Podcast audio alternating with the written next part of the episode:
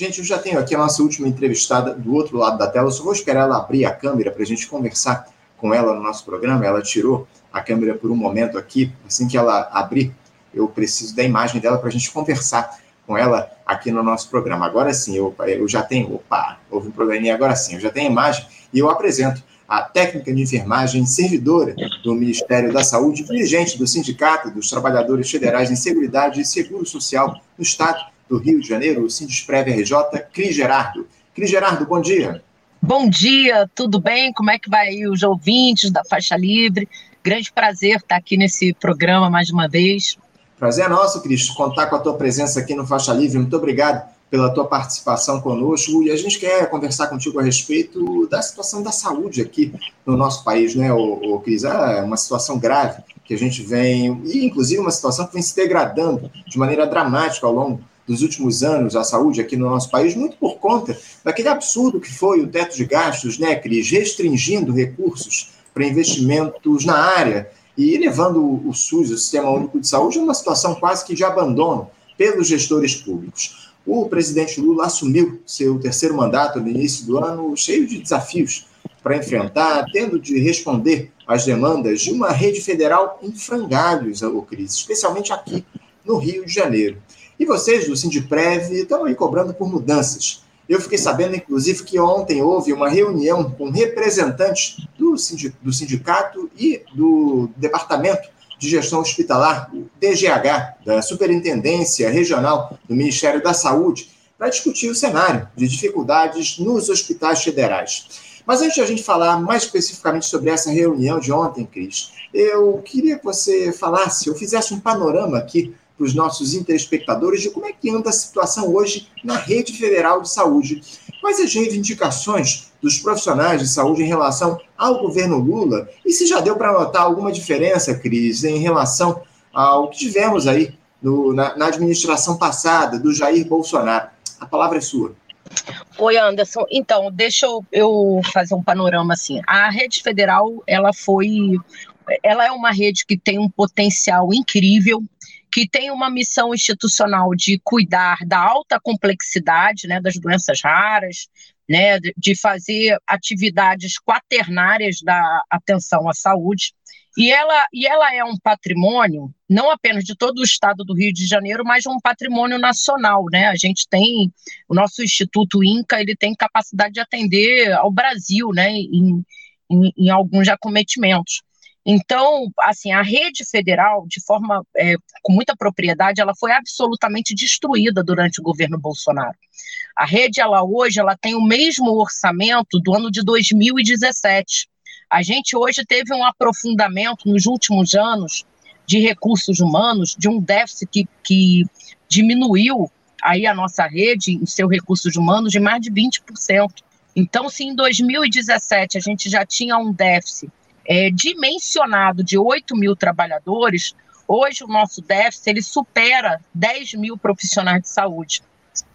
Então, quando, quando a, a gente vê, assim, muito assustado as ações, em especial do Daniel Sorães, né, que está fazendo uma fiscalização, mas que ele está agindo com muita agressividade relacionada aos nossos servidores, de questões que, na verdade, os servidores vêm denunciando há seis anos atrás que é a ausência do concurso público, que gera o fechamento de leitos, que é o sucateamento do nosso parque tecnológico, que é o, o desmonte de todos os nossos fluxos, de novo, todos os nossos protocolos de serviço. A rede federal ela é uma rede que ela trabalha com a qualidade da assistência. A gente não trabalha para produzir números, a gente trabalha para produzir efetividade, com qualidade de assistência e resolvendo o problema daquele usuário de forma efetiva.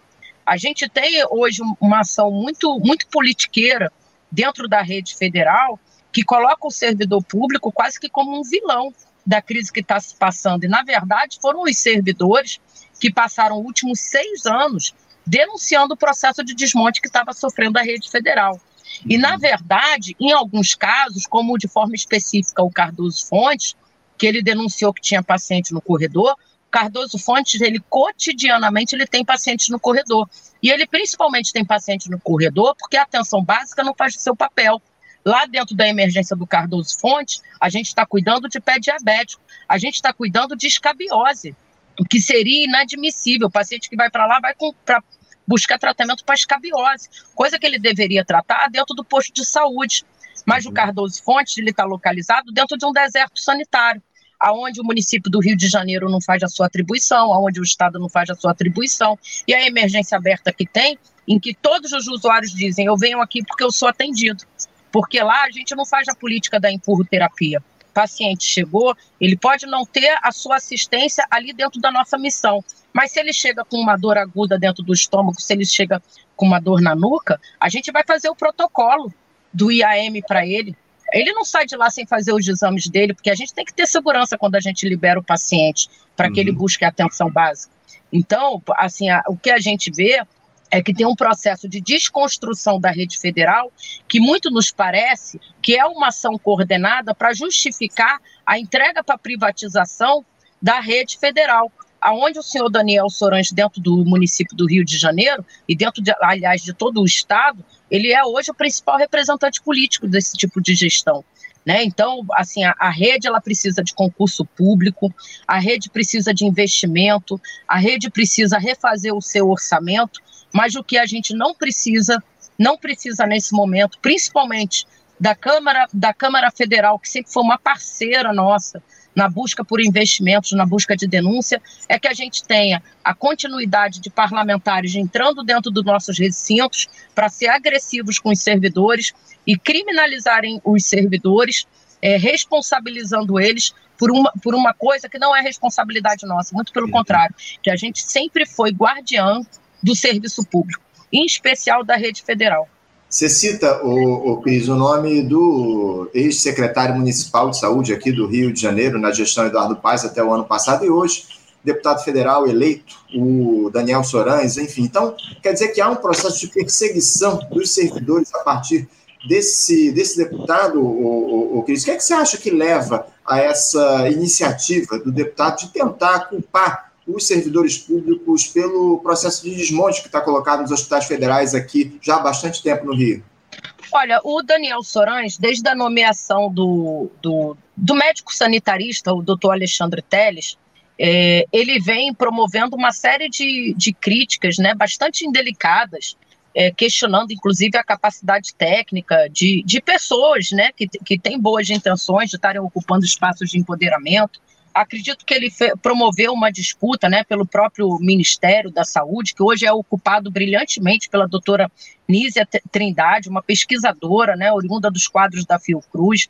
Então, assim, o que eu vejo, por um lado, é uma ambição política desmedida, né, de quem acabou de ser eleito para o seu primeiro mandato de deputado federal, e por, por, por outro também, o que eu vejo é o interesse né, de expansão de campo de atuação né, tanto do, do município quanto também da privatização. Porque vejam só, como eu falei anteriormente, a rede federal ela não pertence a um único município. Nós temos que ofertar os nossos serviços para os 92 municípios que compõem o estado do Rio de Janeiro. Essa política de monopólio de serviços da rede federal, ela é uma política anti-SUS.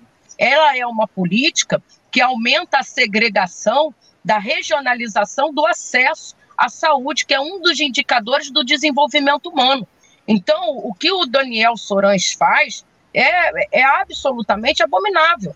E que ele passa a imagem que, na verdade, ele está preocupado com a saúde pública, e quando a gente vê a atuação dele dentro da rede federal, a gente observa que é uma atuação muito mais política muito mais política, de desconstruir um trabalho em que o servidor tem se debruçado exaustivamente, não apenas para manter, mas para defender. A gente passou por um período duríssimo, Anderson, duríssimo. Você não sabe como a gente era desrespeitado, como, como a gente trabalhou em plena pandemia do Covid, quando Daniel, Daniel Soran estava fazendo uma chantagem para a gente, a gente vivendo com duas demissões em massas que o governo Bolsonaro fez, e o Daniel Sorães falando que a gente que só iria vacinar a gente se a gente abrisse os leitos disponíveis da rede federal. Eu estava trabalhando sozinha dentro da emergência do Cardoso Fonte, com 12 pacientes de Covid. E não era porque eu estava sozinha, porque não tinha profissional, não, era porque os meus colegas todos estavam contaminados. Então, a, a gente vem há seis anos tendo uma atuação brilhante de defesa dos nossos serviços. O governo Bolsonaro dizia que a gente era retaguarda e a gente era linha de frente no combate ao Covid. A gente ter, chegou a ter até 100% de ocupação das nossas unidades de atendimento ao Covid, mesmo não sendo a nossa missão institucional, mesmo a gente devendo sim ter sido a retaguarda do tratamento do câncer do nosso país. Então, assim, o que a gente vê na verdade é que é uma atuação que tem muito mais de interesse político, né, de, de estar aí com popularidade, de estar ocupando a mídia, de, de estar buscando, né, entregar a gestão da rede federal para privatização, como ele fez no, no município, entendeu? E que os servidores estão se posicionando extremamente contrários a isso. Dentro uhum. da rede federal não some paciente, não, Anderson. Os pacientes que entram dentro da rede federal, imediatamente a gente institui todo o protocolo de segurança. O paciente tem todos os seus pertences recolhidos, entregues aos seus familiares. A gente faz a identificação dele com pulseira, uma pulseira que tem identidade de cor, que já demonstra para a gente se aquele paciente tem risco de queda, se aquele paciente está orientado, se aquele paciente tem alguma alergia. A gente identifica o leito, o leito do paciente, Paciente com a gente não fica com roupa de casa, não. Ele é uniformizado do hospital. A roupa de cama que cobre o leito dele é a roupa de cama do hospital. Nós sabemos a qualidade do serviço que nós prestamos. Nós sabemos o diferencial do serviço que a rede federal entra. Quando um paciente com câncer entra da rede federal, ele sabe que ele vai ter o seu tratamento, o tratamento que ele precisa. Eu trabalho também na rede municipal. Pega um, um aparelho de raio-x fixo do Lourenço Jorge e pega um aparelho nosso, móvel, móvel, para você ver a diferença da qualidade do serviço que nós prestamos. Qualquer insumo que entra dentro de um hospital federal, ele passa por toda uma certificação de controle de qualidade. Ele vai para as nossas enfermarias, para os nossos serviços para nós testar. A gente não faz depósito de gente dentro da rede federal, não. Ele ontem, ele quando foi no Cardoso Fonte, ele falou que ele tirava uma ilha uma ilha de observação que foi discutida com um arquiteto para que a gente possa ter a visão holística do paciente, observar dentro de uma unidade de, de, de paciente grave, para dizer que colocava três leitos aí, ali. Ele quer fazer dentro da rede federal o que ele faz dentro da rede municipal, que transforma a rede municipal num depósito de gente, sem sequer conceder para aquele usuário um lençol de cama para que aquele usuário. Por isso que o paciente some na rede municipal, na rede federal não some, não. A gente uhum. tem qualidade no serviço que nós prestamos. Então, assim, a gente está indignado. Indignado. Ele entra dentro das unidades batendo nas paredes. Congresso Nacional precisa se debruçar sobre o, o, o, a quebra de decoro, se ele não está cometendo quebra de decoro. Quem tem que fiscalizar a gente é a, é a, Comissão de Saúde da Câmara Federal. Não é a Comissão de Orçamento, não, é a, a Comissão de Saúde da Câmara Federal. Uhum. A gente quer ter uma audiência pública para tratar sobre isso, para tratar sobre o investimento na rede. A gente precisa de concurso público urgente. Não se pode abrir leito quando a gente está com déficit profissional de mais de 10 mil profissionais, Anderson. Como uhum. é que uhum. você abre leito desse jeito? Porque a gente coloca, a gente lida com vida, a gente coloca o paciente em risco. Quando a gente não tem um dimensionamento seguro de trabalho, não tem condições éticas de funcionamento. Então, assim, claro. o que a gente tem assistido na Rede Globo esses dias é o verdadeiro massacre do servidor uhum. público, que foi quem manteve em pé a rede federal. Se hoje existe rede federal, deem graças a Deus ao servidor dentro da rede federal que soube fazer a defesa das nossas estruturas contra um governo fascista que destruiu a rede federal e que em 2018 o senhor Eduardo Paes afirmava na televisão que não via autoritarismo no governo Bolsonaro. Passou a sua eleição toda sem tecer uma crítica ao Bolsonaro enquanto ele destruía a rede federal. Então tem muita responsabilidade nisso, inclusive do agrupamento político do senhor Daniel Sorães. Desculpa, tá claro gente, eu, sei, eu tô, Mia, eu tô aqui desabafando é porque eu tô indignada, viu?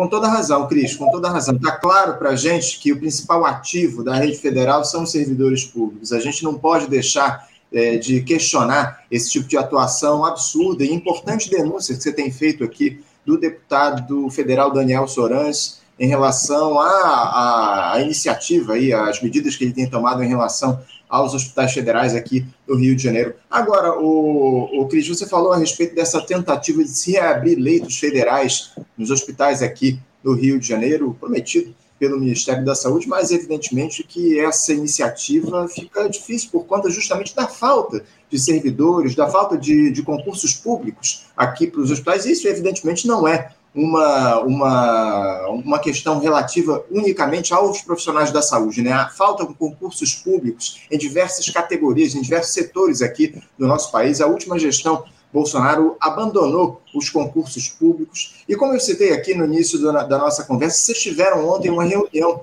com o Departamento de Gestão Hospitalar da Superintendência Regional do Ministério da Saúde. Eu queria que você falasse a respeito de como é que se deu essa reunião, ô Cris, se houve algum tipo de compromisso do governo com vocês, do sindicato, para dar conta dessas inúmeras demandas que vocês levaram, especialmente essa da necessidade de realização de concursos públicos para os hospitais federais aqui do Rio. É, então, Anderson, veja só, foi justamente um dos nossos temas, né? O, porque o que, que acontece? Quando ocorre essa pressão política indevida, né, os gestores políticos eles ficam muito ansiosos, né? Porque realmente a gente não nega que seja um absurdo a rede federal ter leito fechado. A gente quer que tenha a abertura de todos os leitos. Nós queremos uhum. trabalhar muito para a nossa população. Porque nós somos usuários também da rede federal. Nossos familiares, quando têm câncer, eles são regulados. Eles vão para a nossa rede se tratar. E a gente sabe o diferencial do serviço que nós prestamos. Mas veja só, você não pode estar tá abrindo leitos se você não tem pessoal. Você não pode. Os nossos leitos estão fechados, por quê? Porque tem um déficit de mais de 10 mil servidores dentro da rede federal. Então, você não vai conseguir abrir o leito do dia para a noite se você não fizer a reposição de pessoal. Você veja, Anderson, que em pleno 2020, o governo Bolsonaro faraudou um processo seletivo que promoveu uma demissão em massa. A gente já tinha, em 2020, um déficit de mais de 10 mil servidores e ele reduziu os nossos trabalhadores do contrato temporário de 4.117 profissionais para 3.594, em plena pandemia. A gente, com déficit de 10 mil trabalhadores, ele reduziu os contratos temporários, que já é a forma indevida de relação de trabalho dentro de um serviço público que é permanente. Você veja o que, que ele fez. Então, ontem foi aprovado no Senado a medida provisória que restitui o número de 4.117 contratos temporários da União. A gente tinha uma liminar da Defensoria Pública da União desde 2020 mandando repor esse quantitativo de profissionais. E só em 2023, na data de ontem, que o AMP foi aprovado no Senado. Então a gente espera agora ganhar o reforço de 630 profissionais que vão possibilitar abrir leito. Agora, a gente foi ontem conversar com o doutor Alexandre Teles para que ele não se submeta a essa pressão, porque se abre-se leito da forma como Daniel Soran está querendo, com esse showbiz dele, oportunista politicamente, dentro da rede federal, a gente não apenas está colocando os funcionários com risco de cometer alguma imperícia, é, consequência da sobrecarga de trabalho, como a gente está colocando o próprio usuário em risco. Sim. Porque a gente não trabalha com papel, a gente não trabalha com cadeira, a gente trabalha com vidas humanas. A gente precisa ter qualidade de assistência e, sobretudo, nós precisamos ter segurança. Segurança. Eu não posso, se o meu dimensionamento do meu conselho diz que na emergência eu só posso trabalhar até no máximo com três pacientes, porque são três pacientes com grau é, é, específico de complexidade, eu não posso, dentro da emergência, estar trabalhando com seis pacientes como tem sido recorrente. Eu não vou estar prestando uma atenção de saúde, não é nem de qualidade, é com segurança. Uhum. Entendeu? Então a gente foi ontem justamente dialogar com o doutor Alexandre Teles para que não se abra leito sem ter a reposição de pessoal. Porque a, a, gente precisa cobrar. A primeira coisa que a rede federal está precisando é de reposição da força de trabalho. A gente sabe que nesse primeiro momento não pode ser por concurso, porque precisa ter aprovação. A gente está pressionando para que esse concurso seja no máximo ano que vem. Agora, nesse momento, vai ter que se utilizar ainda o expediente de contratos temporários para que possa repor o pessoal e possa se colocar esses leitos à disposição da nossa população. A grande questão, o, o Cris, é que a gente não pode colocar em risco a vida dessas pessoas que se utilizam dos hospitais federais aqui no Rio de Janeiro. É isso que está em discussão nesse nosso, nesse nosso diálogo aqui, essa reabertura de leitos é, sem, a, sem um planejamento efetivo, em especial de servidores públicos, para atenderem a essa nova demanda, coloca em risco justamente a vida dessas pessoas. Enfim, o Cris, eu queria, para a gente encerrar aqui o nosso papo, tratar de uma outra questão, porque você, como técnica de enfermagem, é, como é que você avalia essa assinatura no dia de ontem pelo presidente Lula do projeto de lei do Congresso Nacional, o PLN, que finalmente garante o piso salarial dos trabalhadores da enfermagem, o Cris. Só lembrando que o piso já havia sido aprovado no ano passado pelo Congresso Nacional, mas o Supremo Tribunal Federal barrou a medida, alegando a necessidade do estabelecimento de uma fonte de custeio. É, esse PLN assinado pelo presidente, ele abre uma previsão orçamentária, Cris, de 7,3 bilhões de reais para pagar os salários da categoria. Esse reajuste ele vale para enfermeiros, técnicos de enfermagem, auxiliares de enfermagem e parteiras do setor público, de entidades filantrópicas e de prestadores de serviço com atendimento mínimo de 60% de pacientes do Sistema Único de Saúde, SUS. Pelo texto, o piso para enfermeiros será de R$ 4.750, para técnicos de enfermagem, R$ 3.325 e para auxiliares e parteiras de R$ 2.375. É um alívio para a categoria, não é, Cris? E o resultado da mobilização dos enfermeiros e técnicos de enfermagem em todo o país. Ah, sem dúvida, Anderson, foi uma vitória muito importante, uma parte, né, da vitória ontem que ocorreu. A enfermagem ela está muito mobilizada, né?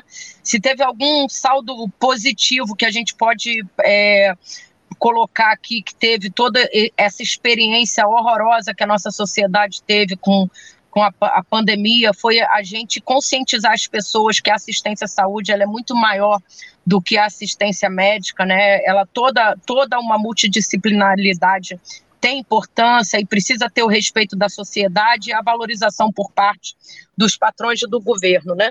É, então, é, Anderson, o, o importante é, é, a gente falar o seguinte: o governo Bolsonaro ele sancionou uma lei que era que tinha claramente uma inconstitucionalidade. Você não pode criar uma despesa sem você dizer qual é a fonte de, de receita. E, e, o Bolsonaro ele, ele fez isso de forma é, com muitas intenções politiqueiras, uhum. né, para dizer que ele concedeu o piso. É, a intenção dele nunca foi pagar objetivamente o piso salarial da enfermagem. Prova disso que o ministro dele da Economia era sócio do Banco Pactual, que era um dos grandes acionistas da Rede que é um grande conglomerado econômico, né? Uhum. E aí, só que qual era a previsão né, que Bolsonaro fazia? Ele achava que o Supremo Tribunal Federal fosse anular a lei. E o Supremo Tribunal Federal, ele observou o golpe que queriam dar para ele e falou o seguinte: não, não vou anular, não, eu vou suspender e vocês resolvam a inconstitucionalidade que vocês é, construíram aí com essa lei. Então, assim, a ação do Supremo Tribunal Federal ela estava correta no sentido que você, para garantir a efetividade de, de, de, uma despesa pública que você cria, você tem que dizer qual é a receita que vai sair. E ontem o, o presidente Lula, ele mais do que é, garantir os recursos públicos para o pagamento do piso, ele resolveu a lambança que o governo Bolsonaro fez com o piso salarial da enfermagem, garantindo os recursos necessários de custeio para os estados e municípios e para as instituições de parcerias públicos-privadas, né, que atendem aí a mais de 60% do SUS, que também precisa ter o cuidado governamental. Agora, a nossa expectativa é, que o PLN vá para a comissão mista de orçamento, né, que precisa elaborar um parecer, e seja aprovado dentro do Congresso Nacional no dia 26. É uma grande vitória para a enfermagem. No governo federal, a gente ainda vai ter algumas pendências que precisam ser tratadas, porque, por exemplo, dentro da rede federal, o, a estrutura pública ela não tinha cargo de técnico, era cargo de auxiliar de enfermagem. Entretanto, as nossas atribuições elas são de técnico. Então, a gente ainda vai ter elementos que vão precisar ser ajustados ao longo do tempo, que demandam para a enfermagem a continuidade da luta. Mas, certamente, é, a enfermagem ela se organizou e, e, certamente ela só, será, só sairá da luta com o piso salarial dentro dos contra-cheques. A gente sabe que a iniciativa privada, né, os grandes conglomerados econômicos de exploração à saúde, ainda vão continuar não querendo dividir com, com os trabalhadores a riqueza que nós produzimos. Nós sabemos que ainda vai ter a continuidade das ações jurídicas juntos ao Supremo para derrotar a enfermagem, mas a enfermagem ela adquiriu uma consciência de classe muito importante nesse último período e não vai sair das ruas enquanto que o salarial não for uma realidade para todas nós. Não, não tenha dúvida. A gente vem acompanhando muito de perto, Cris, esse cenário todo desde o ano passado, conversando inclusive com o pessoal dos sindicatos enfermeiros aqui do Rio de Janeiro. É uma, uma, uma pauta muito importante para todos nós, acima de tudo, a valorização dos profissionais de enfermagem aqui no nosso país, que, acima de tudo, estiveram na linha de frente durante a pandemia e garantiram a vida e a sobrevivência de milhares de brasileiros durante aquele período grave da nossa história, que ainda não acabou, evidentemente, mas, acima de tudo, no momento mais grave da pandemia, os, os enfermeiros, técnicos de enfermagem tiveram aí tomando conta, cuidando da população do nosso país. Cris, eu quero agradecer demais a tua participação aqui conosco no programa de hoje. Muito obrigado pela tua presença e a gente vai continuar acompanhando essa, essa militância de vocês aí, essa pressão que vocês estão exercendo em relação à necessidade da realização de concursos públicos para reabertura de leitos em hospitais federais aqui no Rio de Janeiro. É, você continue mantendo contato aqui com a nossa produção e a gente certamente vai dialogar em outras oportunidades aqui no Faixa Livre. Cris, muito obrigado pela tua participação. Obrigado, Bom Anderson. Obrigado e parabéns aí aos ouvintes da Faixa Livre. Grande abraço. Obrigado, Cris. Um abraço forte. Até a próxima. Conversamos aqui com Cris Gerardo. A Cris, que é técnica de enfermagem, servidora do Ministério da Saúde e dirigente do Sindicato dos Trabalhadores Federais em Seguridade e Serviço Social no Estado do Rio de Janeiro, o Sindesprev, falando um pouco a respeito da situação grave que os hospitais federais enfrentam aqui no Rio de Janeiro, enfim, dificuldades em relação à necessidade de realização de concursos públicos. Né? Infelizmente, esse cenário de, de, escassez de concursos aqui no país já vem se dando há bastante tempo. A gente vem fazendo essa cobertura em diversas categorias, já vamos conversando com muitos sindicatos que denunciam essa necessidade de se realizar concursos públicos para contratação de profissionais, para reposição de quadros aqui no nosso país e a saúde. Os hospitais federais enfrentam o mesmo problema. A gente vai continuar acompanhando aqui essa, essa discussão, esse debate e essa cobrança pela realização de concursos públicos no nosso país. Gente, vamos encerrando aqui a edição de hoje. Eu quero agradecer demais a participação de todos vocês, a audiência aqui na nossa live de hoje. Lembrando que amanhã, a partir das 8 da manhã, estaremos de volta com mais uma edição do nosso Faixa Livre. E também lembrando da necessidade e a importância de vocês curtirem aqui a nossa publicação, compartilharem a nossa live, comentarem aqui na nossa, na, no, nos nossa, na nossa discussão. Essa interação é muito importante para a Faixa Livre é, seja, siga avançando e seja distribuído aí pelo YouTube pelo algoritmo para mais pessoas e que a gente consiga alcançar e avançar nesse projeto democrático aqui no nosso país, que já alcança quase três décadas de história. O Faixa Livre está há 28 anos no ar, para quem não conhece. Um projeto antes exclusivamente no rádio aqui no Rio de Janeiro e que agora ele se coloca como um projeto nacional aqui no nosso canal no YouTube, o Faixa Livre. Muito obrigado a todos pela presença aqui na nossa live de hoje. Amanhã, a partir das 8 da manhã, estaremos de volta com mais uma edição do nosso Faixa Livre. Um bom dia a todos, um abraço até amanhã. Você, ouvinte do Faixa Livre, pode ajudar a mantê-lo no ar. Faça sua contribuição diretamente na conta do Banco Itaú, agência 1964, conta corrente 03004 dígito 1. Essa conta encontra-se em nome da Associação de Funcionários do BNDES, a AFBNDES, uma das nossas entidades patrocinadoras, mas seus recursos são destinados exclusivamente para o financiamento do nosso programa. Você pode fazer a sua doação de qualquer valor utilizando também a nossa chave Pix, que é ouvinte@programafaixalivre.com.br. Sua contribuição é fundamental para a manutenção desta trincheira radiofônica no ar.